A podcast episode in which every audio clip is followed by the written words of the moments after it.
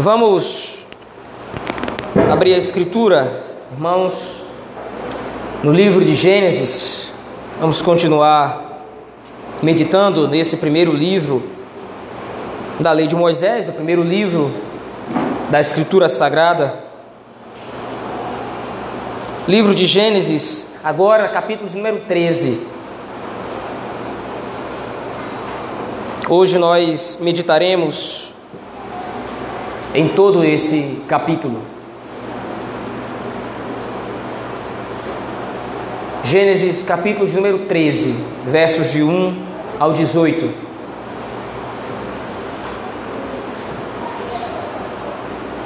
Assim nos diz a palavra do Senhor.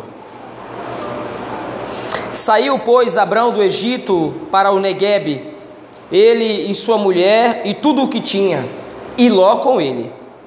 Era Abraão muito rico, possuía gado, prata e ouro.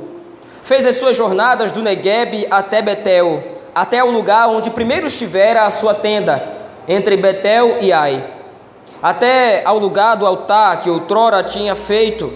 E aí Abraão invocou o nome do Senhor. Ló, que ia com Abraão, também tinha rebanhos, gado e tendas.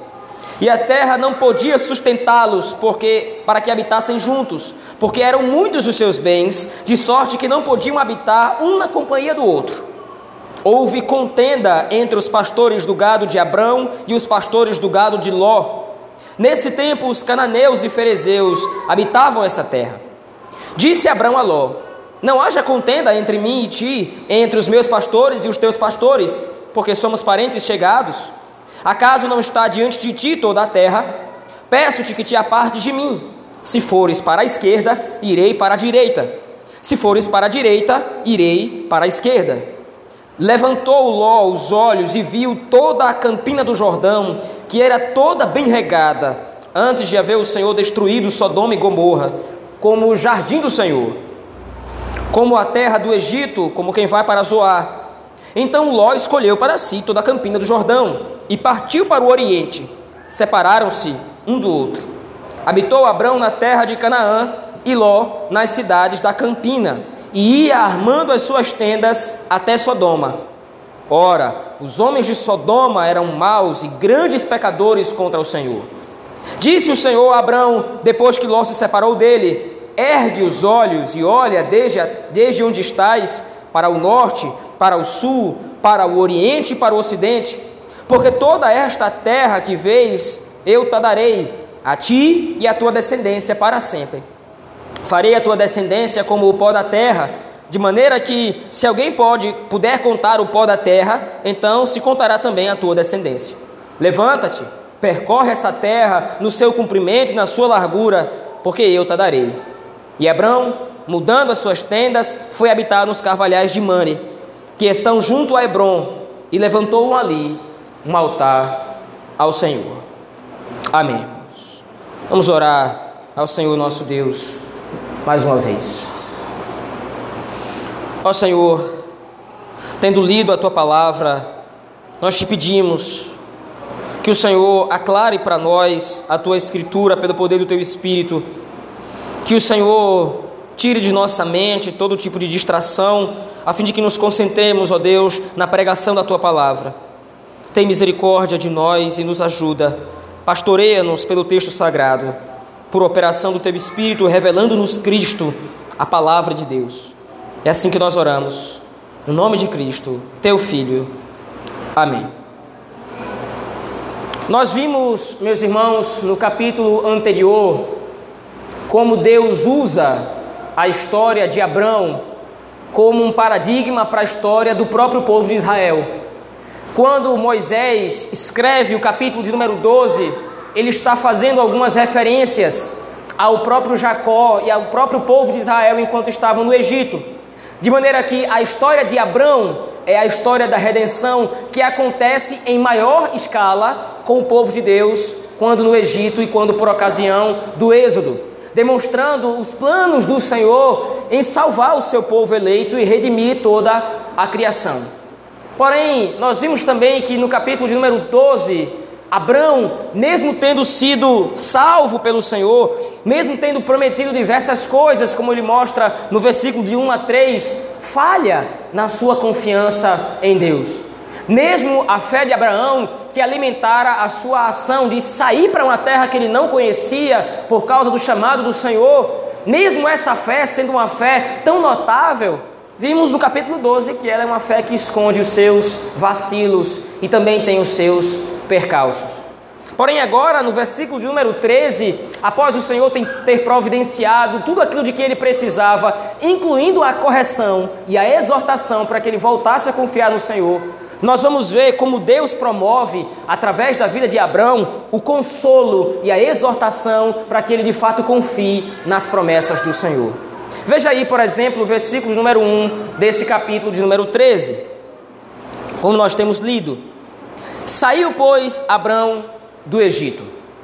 Veja, nós precisamos começar a perceber que a movimentação geográfica de Abraão é usada pelo Moisés como recurso para demonstrar a própria situação do patriarca diante de Deus. Veja, se você voltar ao capítulo de número 12, versículo de número 10, você vai ver a saída de Abraão da terra de Canaã, tendo em vista, naturalmente, a fome que havia naquela terra.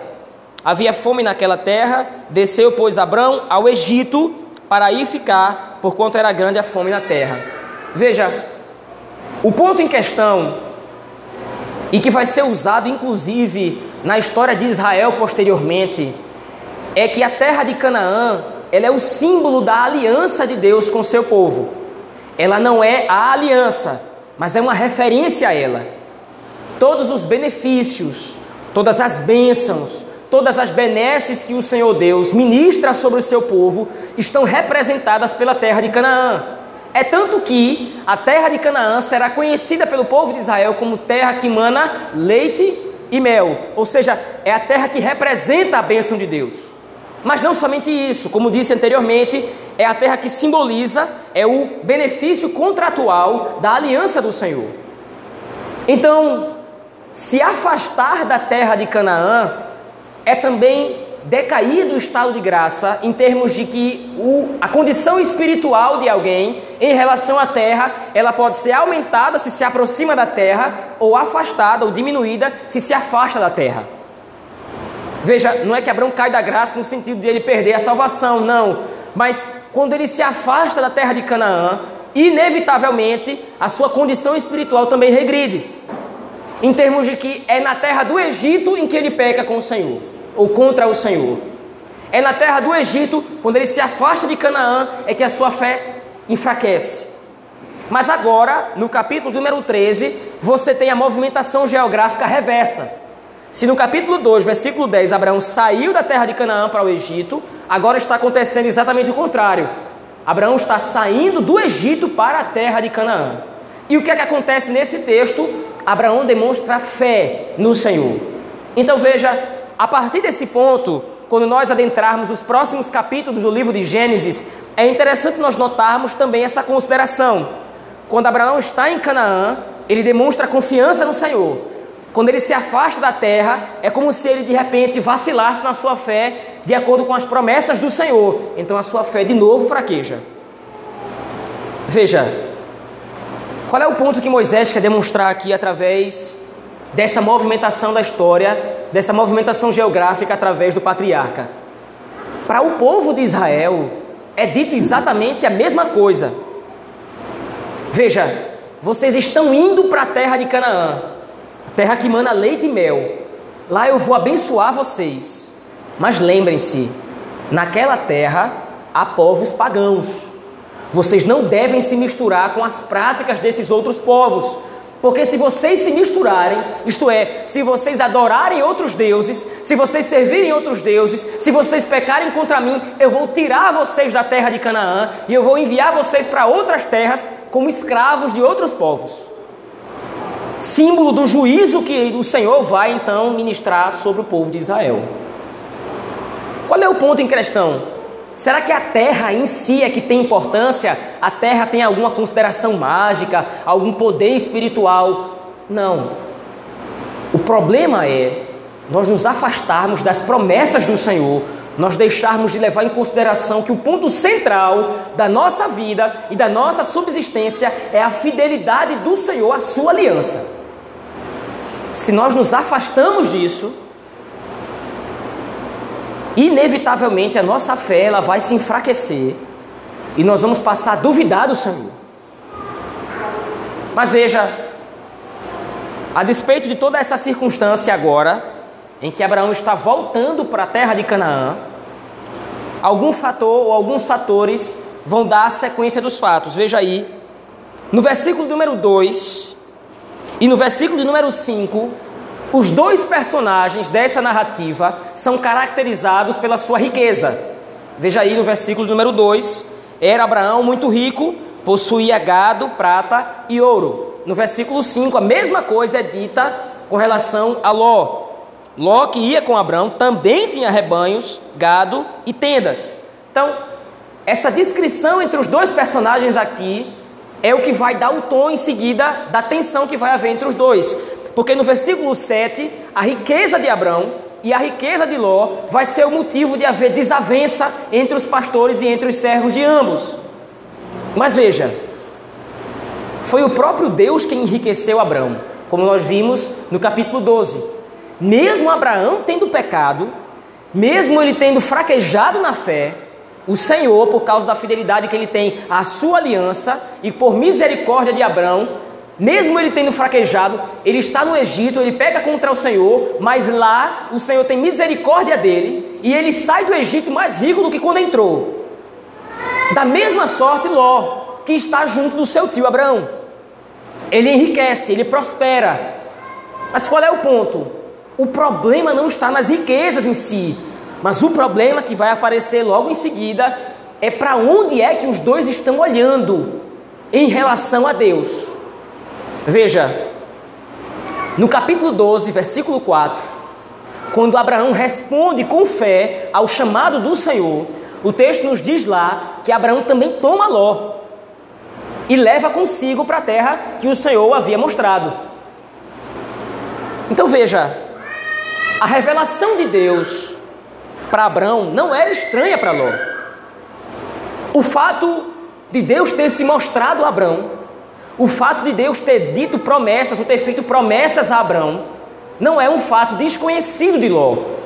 Ele sabia de tudo isso e ele aceita então partir junto com seu, com seu tio. Ele vai, ele acompanha o tio dele.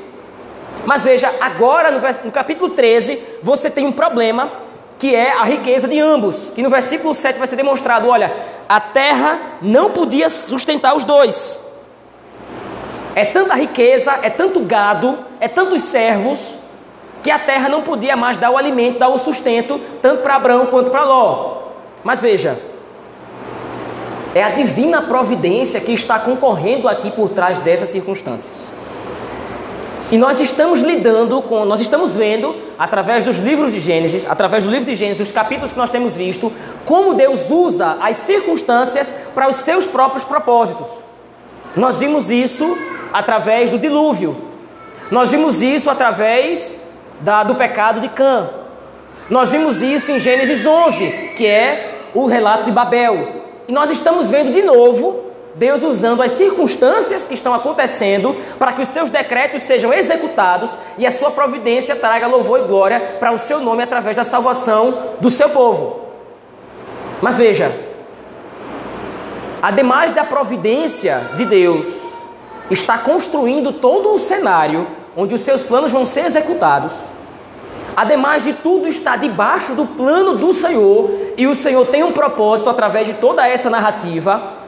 Moisés demonstra através desses dois personagens para onde é que eles estão olhando em relação a Deus. Veja aí, agora no versículo número 8. Disse Abraão a Ló: não haja contenda entre mim e ti, entre os meus pastores e os teus pastores. E qual é a justificativa? Porque nós somos parentes chegados. Noutras versões da Bíblia vai ter lá, nós somos irmãos.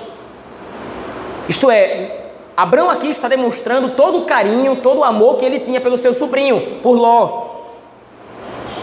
E aí então, por causa disso, infelizmente, Ló vai precisar tomar uma decisão que para ele é muito dolorosa. Eles vão precisar se apartar. Mas como é que Abraão faz isso? É que é o tom exortativo que Moisés está trazendo aqui para o povo de Israel e que é o centro do texto. Veja, Abraão, por ser mais velho do que Ló, ele tem a precedência na tomada de decisão. Abraão, por ser mais velho, ele que tem a autoridade de escolher para onde é que vai.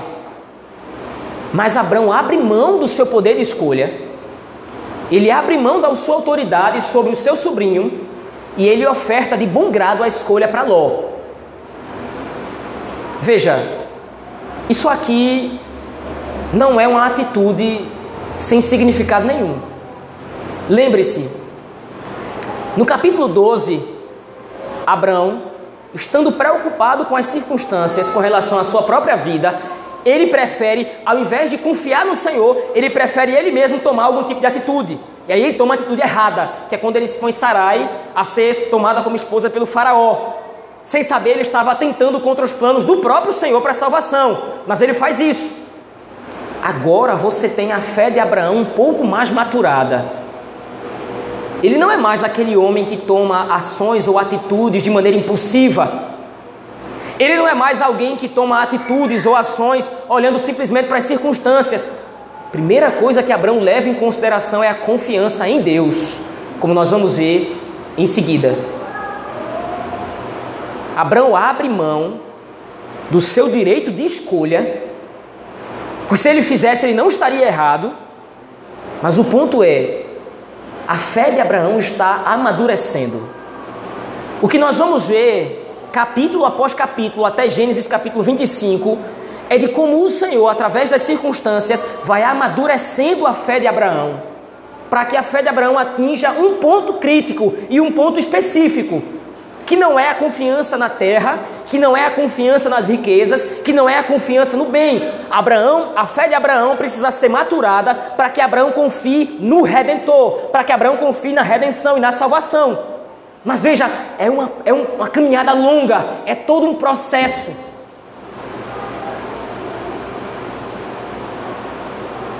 É interessante, meus irmãos, e nós já extraímos algumas perspectivas daqui.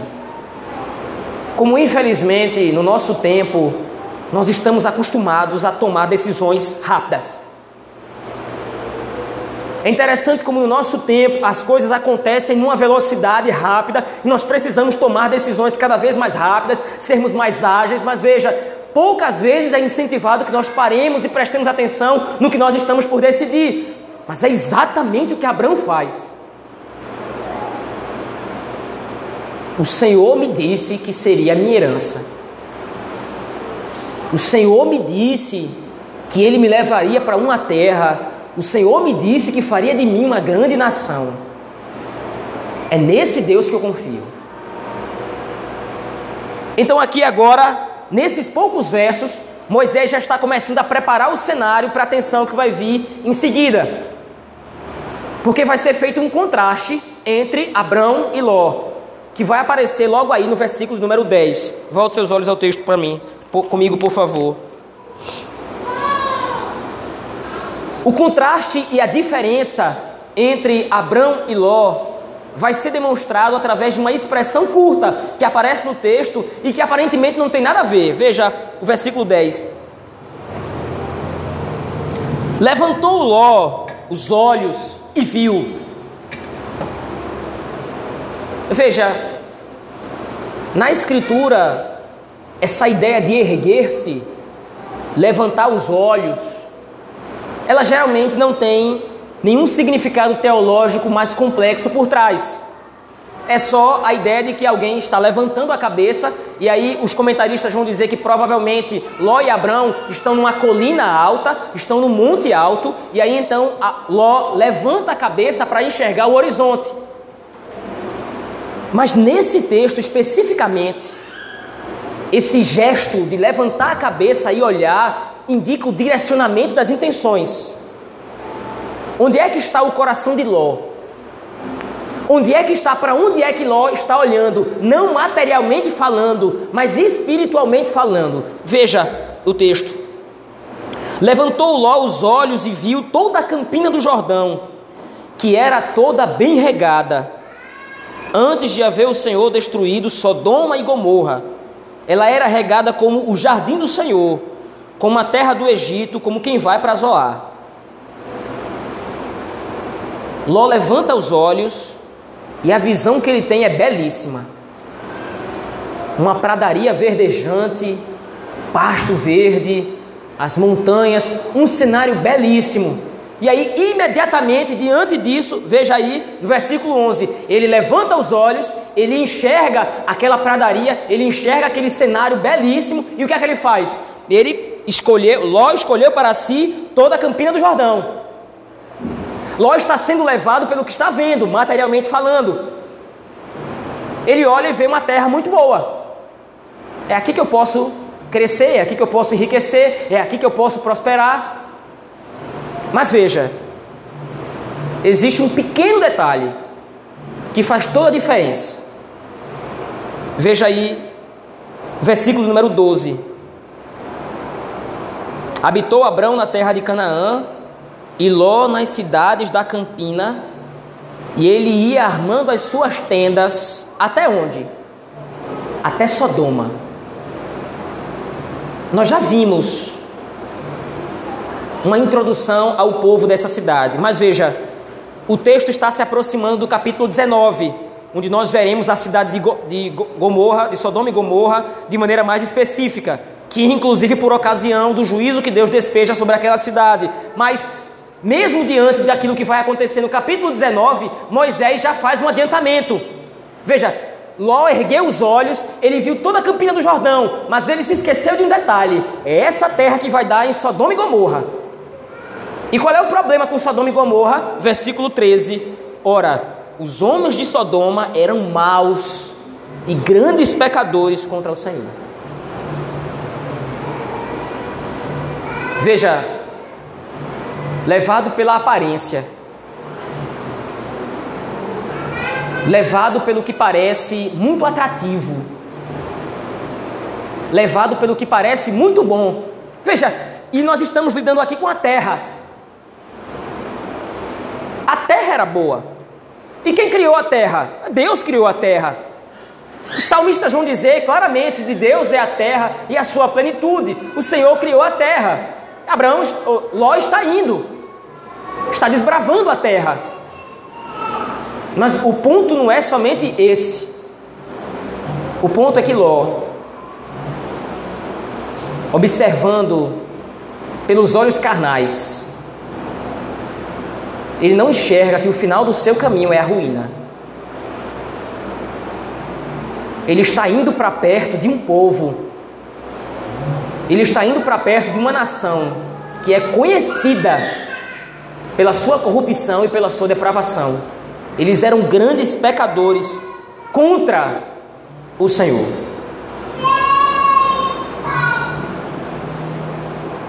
Não é muito difícil deduzir onde é que o texto vai nos levar. É fácil para nós seres humanos sermos levados pela aparência. Veja, só que essa referência de olhar algo aparentemente bom, ela não é nova no texto bíblico, sobretudo no livro de Gênesis. Se você voltar, volte, seu, volte aí na sua Bíblia, por favor, ao capítulo 3 do livro de Gênesis, você vai perceber que é exatamente a mesma estrutura que aparece lá, por ocasião do pecado de Adão e Eva. Veja aí, capítulo 3, versículo 6 do livro de Gênesis. É que o texto inicia? Vendo a mulher o que? Que a árvore era boa para se comer. Mas tem um detalhe: ela não é somente boa para se comer, ela é agradável aos olhos. É a mesma estrutura agora do caso e da situação de Ló. Ele olha e toda a campina do Jordão lhe é agradável aos olhos. O problema é que, tanto quanto Eva e Adão, a sua decisão baseada na aparência vai levar à ruína e à destruição. Meus irmãos, nós, enquanto crentes, nós precisamos estar atentos a isso. Porque nós vivemos num mundo onde as coisas parecem muito agradáveis. E muitas das vezes as coisas são realmente agradáveis. Eu não estou falando somente do que é aparentemente bom, mas que é ruim por trás. Veja, nós estamos lidando com duas situações, tanto o fruto que Eva viu, quanto a campina do Jordão que Ló viu, ambos são realmente bons. Mas às vezes, nem tudo que reluz é ouro. E o foco que nós temos com relação à nossa vida vai moldar as nossas decisões. Isso é inevitável. Como é que eu considero as coisas? Como é que eu acho que as coisas são? Se eu considero as coisas no mundo agradável, é, é por aí que eu vou guiar a minha vida. Se eu acho que o mundo lá fora é melhor, é mais agradável, é mais vantajoso, se eu acho que as coisas lá fora são melhores, isso me é atrativo. Então eu inevitavelmente vou tomar as decisões da minha vida baseado naquilo que aparentemente me agrada. Mas o ponto aqui é que existe uma confiança excessiva no coração de Ló e de Eva, para que o meu coração é que pode me fornecer os resultados que eu preciso. Ló precisava tomar um rumo na vida. Ele nem pergunta: O que, é que o senhor acha, meu tio? Vamos fazer o seguinte: o senhor me tirou de Arã, porque o senhor tem fé em Deus. O senhor vai na frente e eu vou atrás. Vamos distanciar nossas caravanas. O Senhor vai na frente, eu vou atrás e a gente vai se sustentando até a gente chegar em Canaã. Não, o ponto nem é esse. Ele toma decisão baseada no que ele considera bom. Nós não podemos nos dar ao luxo de confiar nos nossos olhos. Nós não podemos nos dar ao luxo de descansar naquilo que nós consideramos bom e atraente. Dificilmente, meus irmãos, no mundo lá fora, alguma coisa é boa o suficiente sem que nos tenha algum prejuízo espiritual a nos oferecer. Mas veja, Ló ergueu os olhos, ele viu a terra boa, ele viu uma planície verdejante e não se atentando que a terra que iria escolher vai dar em Sodoma e Gomorra, que é um povo iníquo, que é um povo pecaminoso, ele vai. E de repente nós poderíamos dizer: bom, e Abraão? Abraão ficou a ver navios, quer dizer, Abraão ficou com a terra inferior. Veja, agora você tem o contraste entre a decisão de Abraão e a decisão de Ló. Porque a mesma estrutura agora acontece com Abraão. Só que tem um detalhe que faz toda a diferença aqui. Veja aí o versículo 14, por favor. Disse o Senhor a Abraão, depois que Ló se separou dele, quais são as palavras de Deus para Abraão? Ergue os olhos e olha, desde onde estás, para o norte, para o sul, para o oriente e para o ocidente. Ló ergueu os olhos para enxergar aquilo que o seu coração queria ver. Deus ergue os olhos de Abraão para que Abraão enxergue aquilo que Deus quer que ele veja.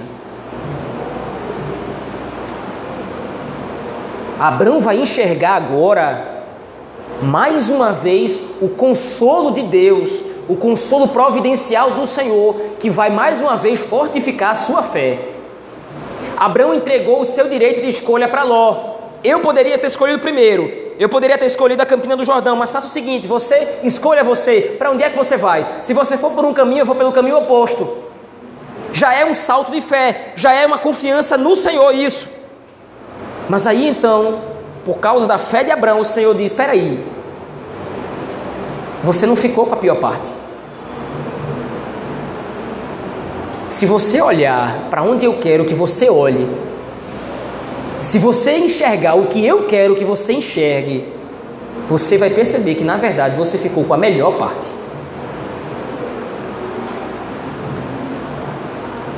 E a dificuldade da nossa vida, meus irmãos, reside exatamente aqui. Em abandonar o modo como nós enxergamos as coisas e assumir o modo como Deus olha para as coisas. O modo como Deus enxerga as coisas o modo como Deus observa a perspectiva de Deus, ela é muito superior à nossa. Nós não conseguimos enxergar os percalços pelo caminho. Nós não conseguimos enxergar os prejuízos espirituais que nós vamos ter se nós trilharmos certa estrada. Mas Deus enxerga tudo. Mas além disso, além da visão superior de Deus, existe um contraste aqui que é diametralmente oposto à postura de Ló. Abraão olha para a promessa de Deus. Abraão olha para as palavras do Senhor. O Senhor recorda para Abraão, e veja, os diálogos que Deus estabelece com Abraão ao longo do livro de Gênesis vão demonstrando cada vez mais a preocupação do Senhor em confirmar e reafirmar a fé de Abraão.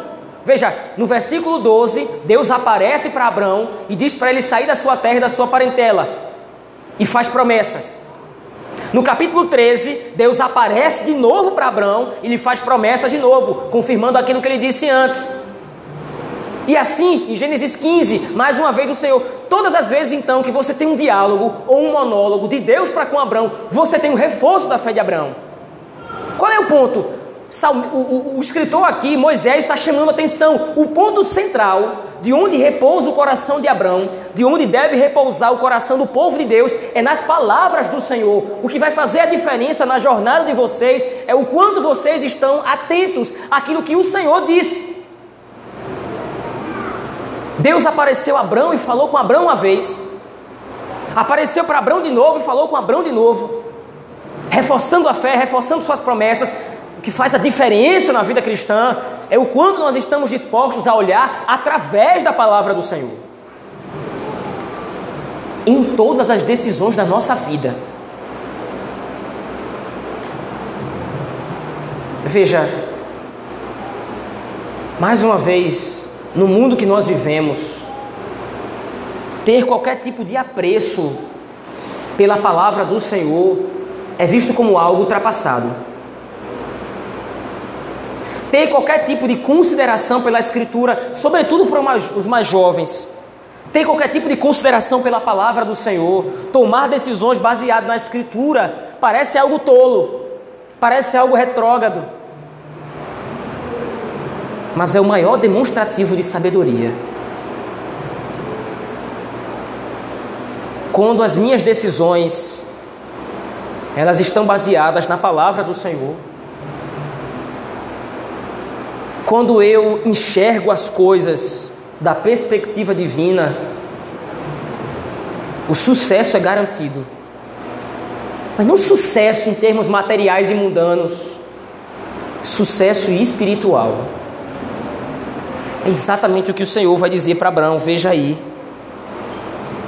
Disse o Senhor a Abraão, depois que Ló se separou dele: Ergue os olhos e olha desde onde estás, para o norte, para o sul, para o oriente e para o ocidente porque toda essa terra que vês eu te darei a ti e a tua descendência.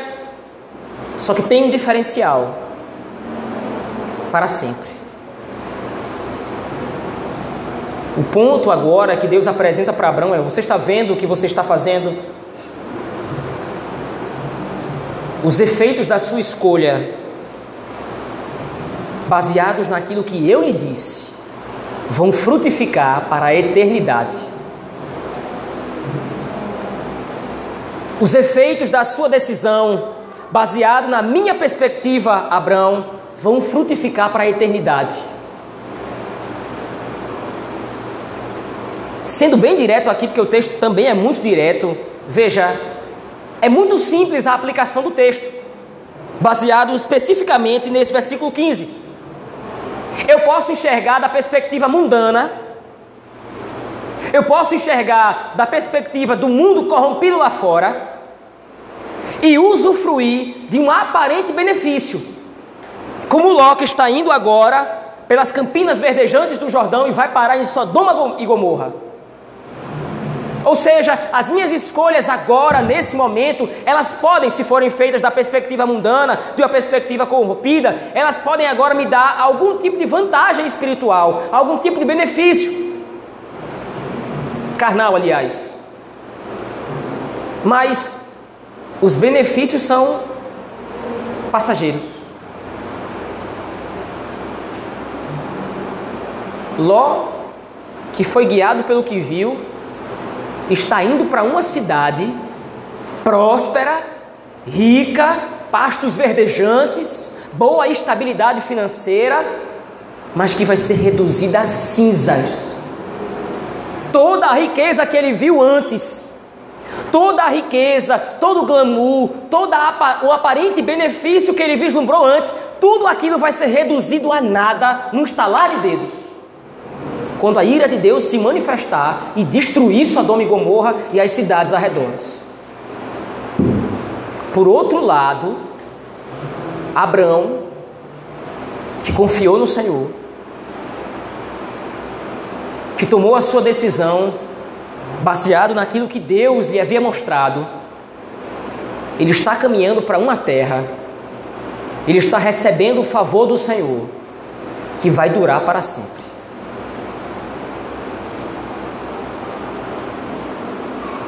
Veja, meus irmãos,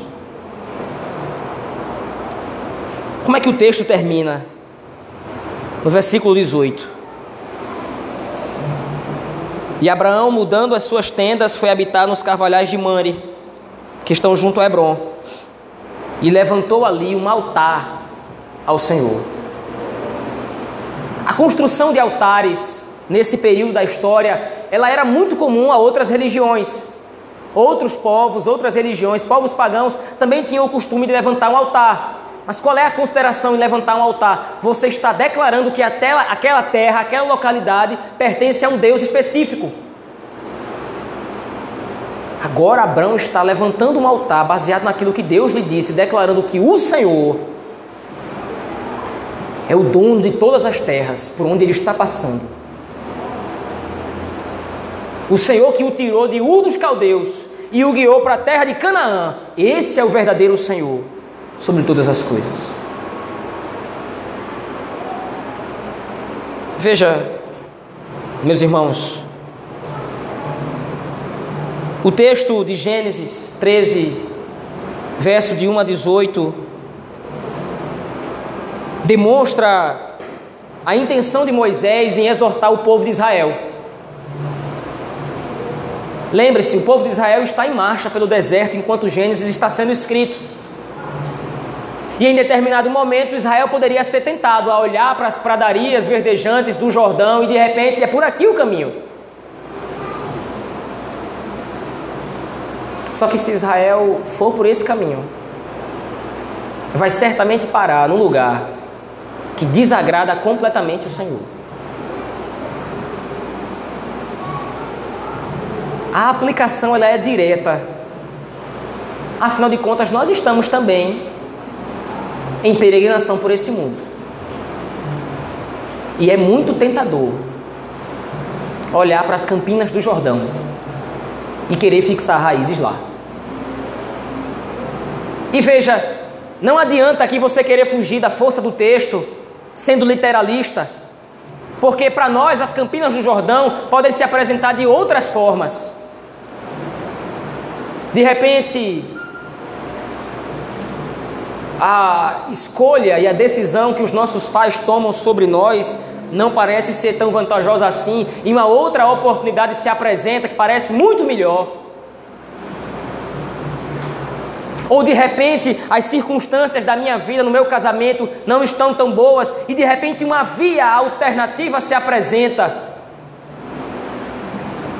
O adultério Não adianta nós fingirmos que o pecado ele vem sempre com uma consequência negra, obscura, ele vem sempre de maneira terrível. Tá vendo? Eu vou causar desgraça e destruição na sua vida. Minha escolha. Não é assim que o pecado se oferece. Não é assim que o pecado se apresenta. Necessariamente, para ser tentação tem que ser agradável. Mas agradável ao quê? Aos nossos olhos carnais, aos nossos olhos mundanos, aos nossos olhos corrompidos.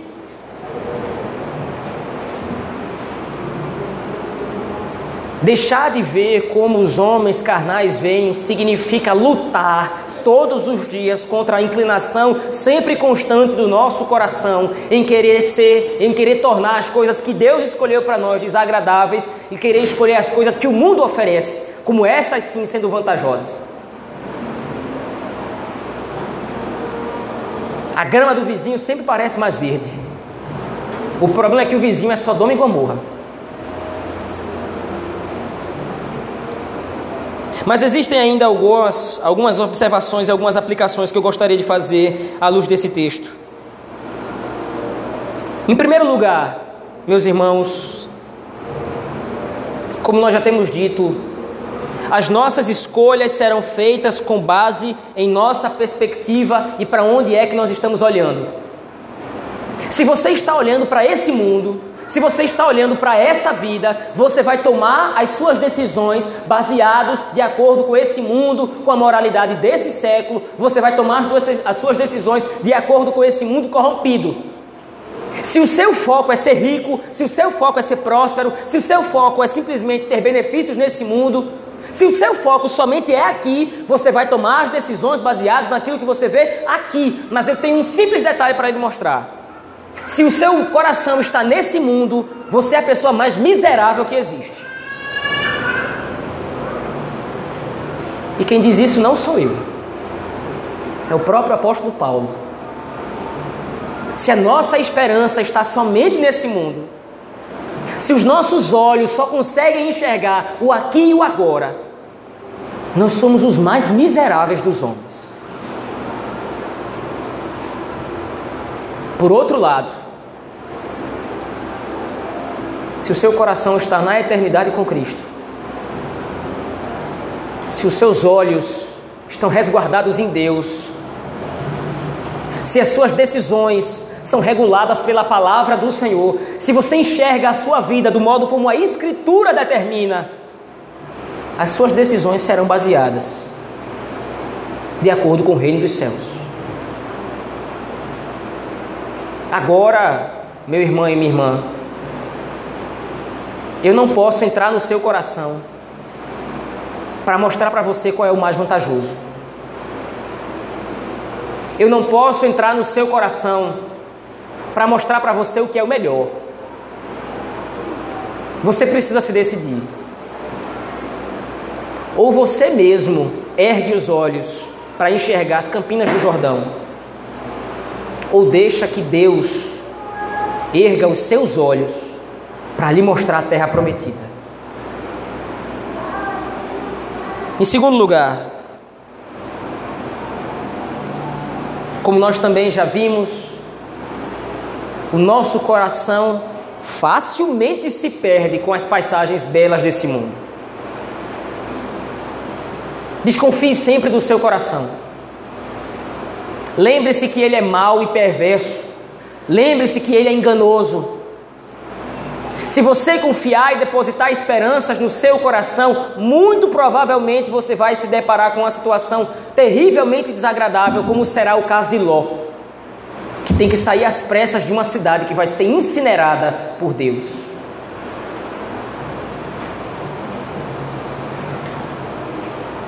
Além disso, as minhas más decisões sempre vão me levar, inevitavelmente, para uma decadência espiritual.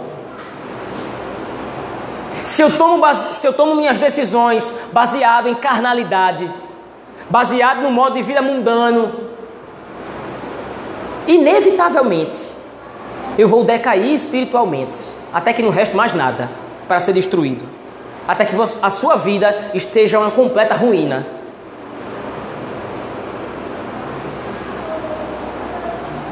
É inescapável essa dinâmica da vida. Boas decisões, e quando eu falo boas decisões aqui, são decisões pautadas na Escritura. Boas decisões inevitavelmente me levarão a bons resultados. E bons resultados, à luz da Escritura, significa, em primeiro lugar, agradar a Deus e viver para a sua glória. E, em segundo lugar, desfrutar das suas bênçãos. Porém, más decisões me levarão ao fracasso espiritual. Meu coração pode estar muito satisfeito com as minhas decisões, mas o fim do meu caminho é trágico. Interessantemente, Asaf enxerga essa dinâmica na vida. Os ímpios prosperam, os ímpios são abastados, os ímpios são ricos, e ora, eles vivem tomando más decisões, eles vivem se corrompendo, eles vivem se depravando, eles vivem indo por caminhos tortuosos que desagradam ao Senhor.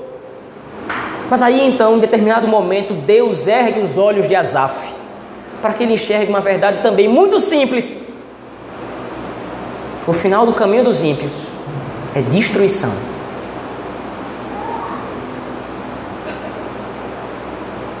Em terceiro e último lugar, meus irmãos,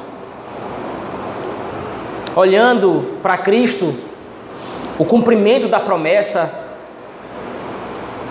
nós vamos garantir que seremos sábios, tomando as decisões segundo o que Deus deseja para a nossa vida.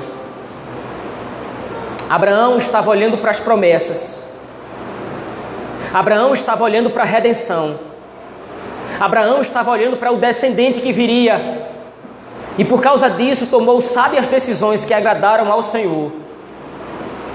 E como recompensa, está aguardando agora o cumprimento dessa promessa para desfrutar de um novo céu e nova terra, onde habita a paz e a justiça. que possamos nós também olhar para Cristo, que possamos nós confiar nas promessas do Senhor, nas palavras do Senhor, a fim de que nós possamos desfrutar não desse mundo como nós o conhecemos e como nós vemos agora, mas para um mundo novo, para um novo céu e nova terra, que o Senhor Deus já enxerga como consumado e que nós faremos parte dele para sempre. Vamos orar ao Senhor, meus irmãos, nesse momento. Ó Deus, Deus de Abraão, Deus de Isaac, Deus de Jacó. Obrigado, Senhor, porque mais uma vez nessa noite o Senhor nos convidou para erguermos os nossos olhos e olharmos para todos os lados a fim de contemplarmos que em Cristo nós temos a certeza do cumprimento da promessa. Nós temos a convicção de que esse mundo e as suas pastagens verdejantes vão em determinado momento ser reduzidos a cinzas. Mas o Senhor ergue os nossos olhos para nos mostrar a Canaã celestial, para onde nós estamos indo. A terra que mana leite e mel nos ajuda, Senhor, a levarmos em consideração as tuas promessas, a tua palavra. Molda a nossa cosmovisão, molda o modo como nós tomamos as nossas decisões, para que nós não sejamos, ó Deus, apressados, a fim de sermos levados pelo que nós vemos, em termos do que é agradável aos nossos próprios olhos, mas que nós possamos tomar as nossas decisões, as decisões das nossas vidas, baseados naquilo que o Senhor tem para nós. Nos ajuda a desconfiar do nosso coração, Senhor, e a confiarmos na tua palavra como nosso guia. Essa é a nossa oração. Fazemos no nome poderoso de Jesus Cristo, teu Filho, pelo poder do Espírito Santo, a Deus o Pai. Amém.